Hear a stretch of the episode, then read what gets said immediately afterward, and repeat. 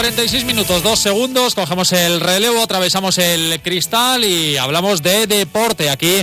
Eh, hasta las 2 del mediodía tenemos 14 minutos por delante para hablar del mundo del deporte y de numerosos acontecimientos que han eh, sucedido en nuestro territorio o que van a suceder. Comenzamos hablando de ciclismo porque concluía una nueva edición de la Vuelta Ciclista a España, además con label alavés, porque una de las etapas pasó por eh, territorio alavés entre Vitoria y Valdegovía, y queremos hacer balance de esta prueba, de esta edición de la Vuelta a España, que se ha llevado un ganador de auténtico lujo, como es el esloveno Primo Roglic, que repite título, repite entorchado y que además tiene mucho mérito teniendo en cuenta lo que le sucedió en el Tour de Francia, perdiendo la ronda gala en la última etapa en esa crono en favor Tadek Pogachar. Una vuelta que, como digo, ha tenido mucho label a la vez y en esto ha tenido mucho que ver nuestro Joseba Beloki. Hola, Joseba, muy buenas. Hola, Robert, ¿qué tal? Bueno, ¿qué balance haces de esta vuelta que tiene un poquito tuyo, no? Bueno, tiene un poquito nuestro, ¿no? Sobre todo por pues por ese día de descanso que disfrutaron los, los corredores por tierras, en este caso alavesas, y, y por tener una etapa que yo creo que, si pensábamos que iba a ser eh, espectacular, lo vamos a dejar en, en que fue muy buena, muy buena, solamente pues con esa, esa falta, ¿no? esa pequeña rúbrica que hubiese sido la del público, ¿no? Pero bueno, todo no se puede pedir. Estamos, además, entramos justo ese día en el alerta, pues bueno, pues estado perimetral y bueno, fue un poco faena, pero bueno, no nos vamos a quejar. Bueno, lo que tienes que hacer es hablar con Javier Guillén y decirle el año que viene sí, pero además con público que ya va a ser la bomba, ¿no? Bueno, lo del público al final es más cosa nuestra que la vuelta, porque la vuelta estaba deseando que hubiese público, pero creo que fue una, yo creo que algo necesario, hmm. ya que creo que, que, bueno, de no haber sido así, creo que Orduña hubiese sido, pues ahora mismo, pues para, para el público el, el sitio de reclamo, porque al final dos pasadas por Orduña o dos pasadas por un puerto como Orduña, pues al final no, no, no se ve todos los días y lógicamente hubiese sido demasiada masificación. Pero bueno, fueron las autoridades, pues en este caso el gobierno vasco quien lo planteó y bueno, pues hubo que acatarlo lógicamente.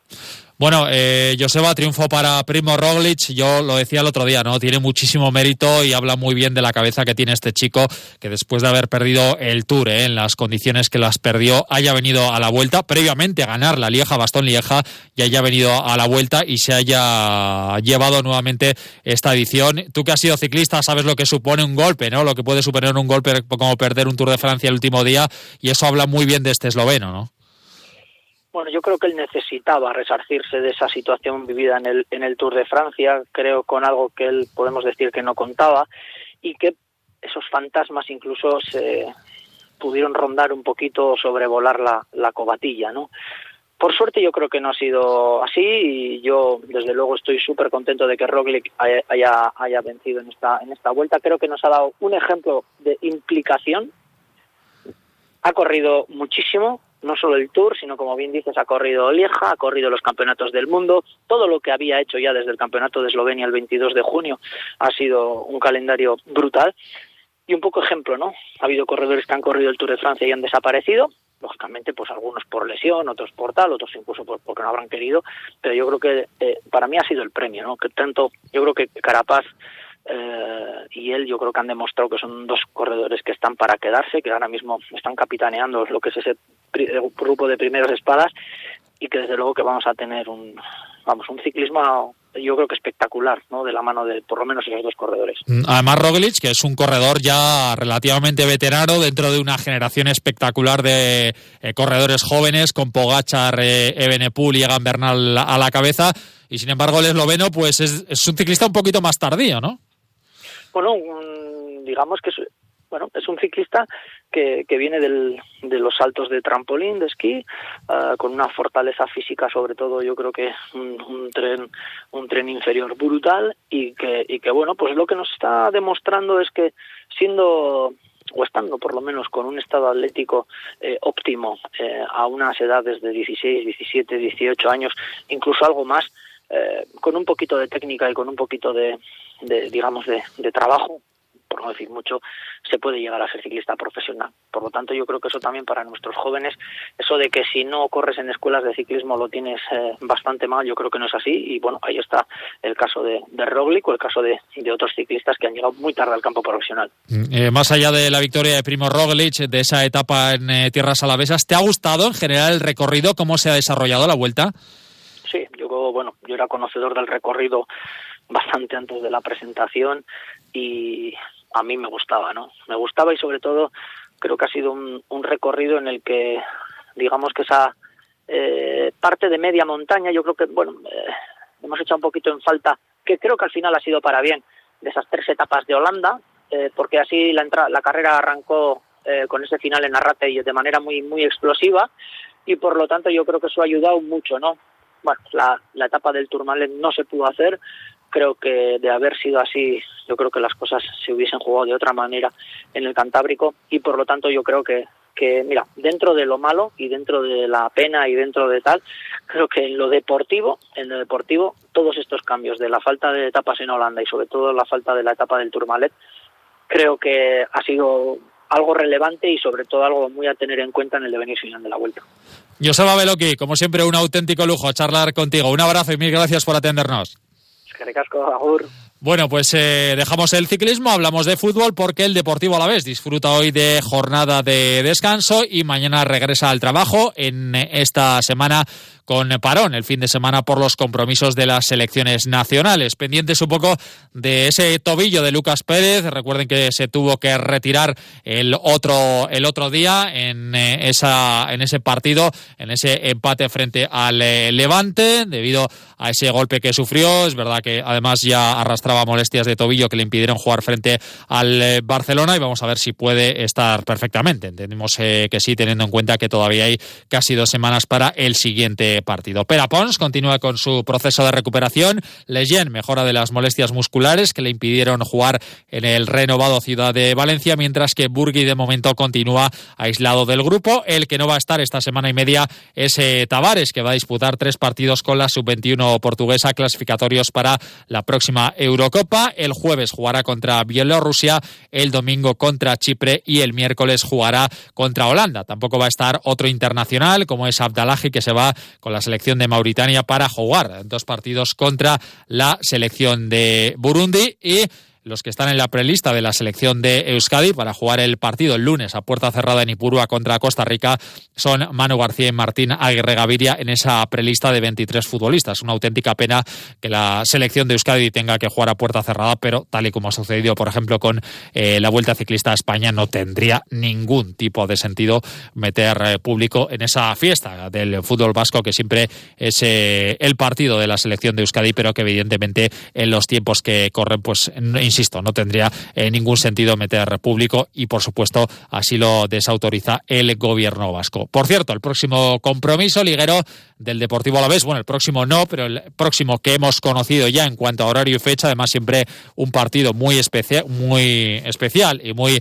esperado por los seguidores del Deportivo Alavés será el partido contra el Real Madrid en el estadio Alfredo Di Stéfano el sábado 28 de noviembre a las 9 de la noche. Una de las noticias positivas, sin duda, de ese empate frente al Levante fue el gol de Lucas Pérez. llegaba o llevaba sin marcar desde el pasado mes de febrero y el gol del gallego, pues sin duda para él va a ser muy importante, tanto para él como para el equipo. Pero Pablo Machín decía que sí, que el gol está muy bien, pero sobre todo de Lucas hay que destacar el enorme esfuerzo que está realizando y el gran trabajo que está realizando. Pero de cualquier modo, aunque no había hecho gol, eh, yo le veía que, estaba tranquilo, ya tiene una madurez futbolística que sabe que eh, esto a veces va por rachas y que haciendo otras muchas cosas bien también ayuda al equipo, con lo cual ratifica que está en, un buen momento, ha hecho también un gran trabajo luego ayudándonos tapando esa banda derecha, exactamente igual que, que José Lu también, que más allá de que no haya hecho gol, sí que ha estado cerca y también me quedo con eso, ¿no? que en los momentos de dificultad, pues los primeros que nos ayudan a defender son los dos delanteros. Bueno, pues insisto, ese partido, eh, ese partido no, ese entrenamiento mañana en ese regreso a los entrenamientos y vamos a ver sobre todo cómo evolucionan estos eh, futbolistas anteriormente eh, mencionados y también el caso de Chimo Navarro, que el otro día entró por sorpresa para todos en la convocatoria y que es verdad que luego se quedó fuera de la lista, aunque viajó. Hablamos de baloncesto porque vaya cita que tenemos este jueves a las 6 de la tarde en Moscú, CSK Basconia, el reencuentro con Toco Sengeli. Y aquí nuestro particular reencuentro con Nacho Mendaza. Hola Nacho, muy buenas. Muy buenas, Robert, ¿qué tal? Que siempre es muy bonito, pero oye, encontrarse con el capitán que ha levantado el último título de liga va a ser un partido especial y, y bonito, ¿no?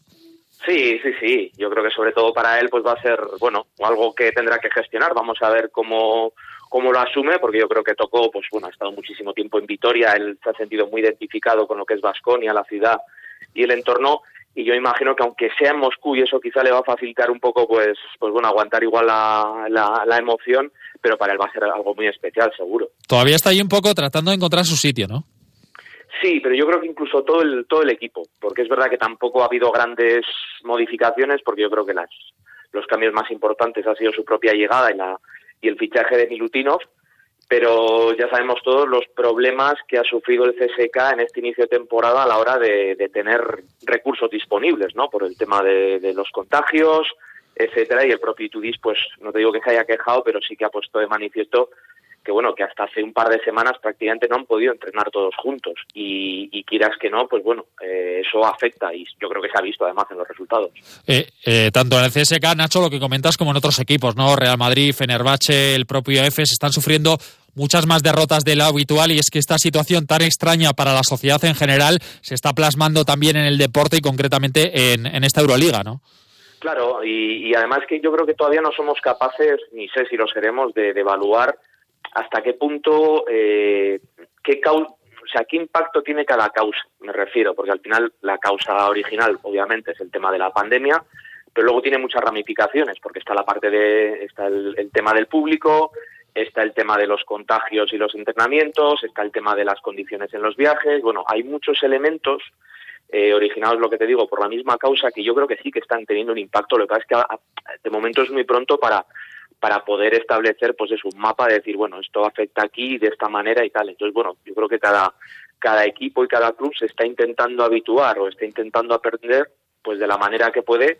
Te voy a decir, pues como cuando en su momento también, lógicamente es otro factor, una situación diferente y un impacto distinto, pero cuando en su momento se cambió el sistema de competición en la Euroliga, se pusieron muchos más partidos, pues los equipos se tuvieron que acostumbrar. Eh, plantillas más largas, preparación diferente. Bueno, aquí yo creo que también un poco los que siempre pagan y siempre nos olvidamos son los preparadores físicos. ¿no? eh, Nacho, en 30 segundos, ¿cómo estás viendo al Vasconia? Bueno, irregular, irregular pero ilusionante. Yo creo que todavía el equipo está por hacer y que tiene que desarrollarse, pero lo que enseña cuando está bien, yo creo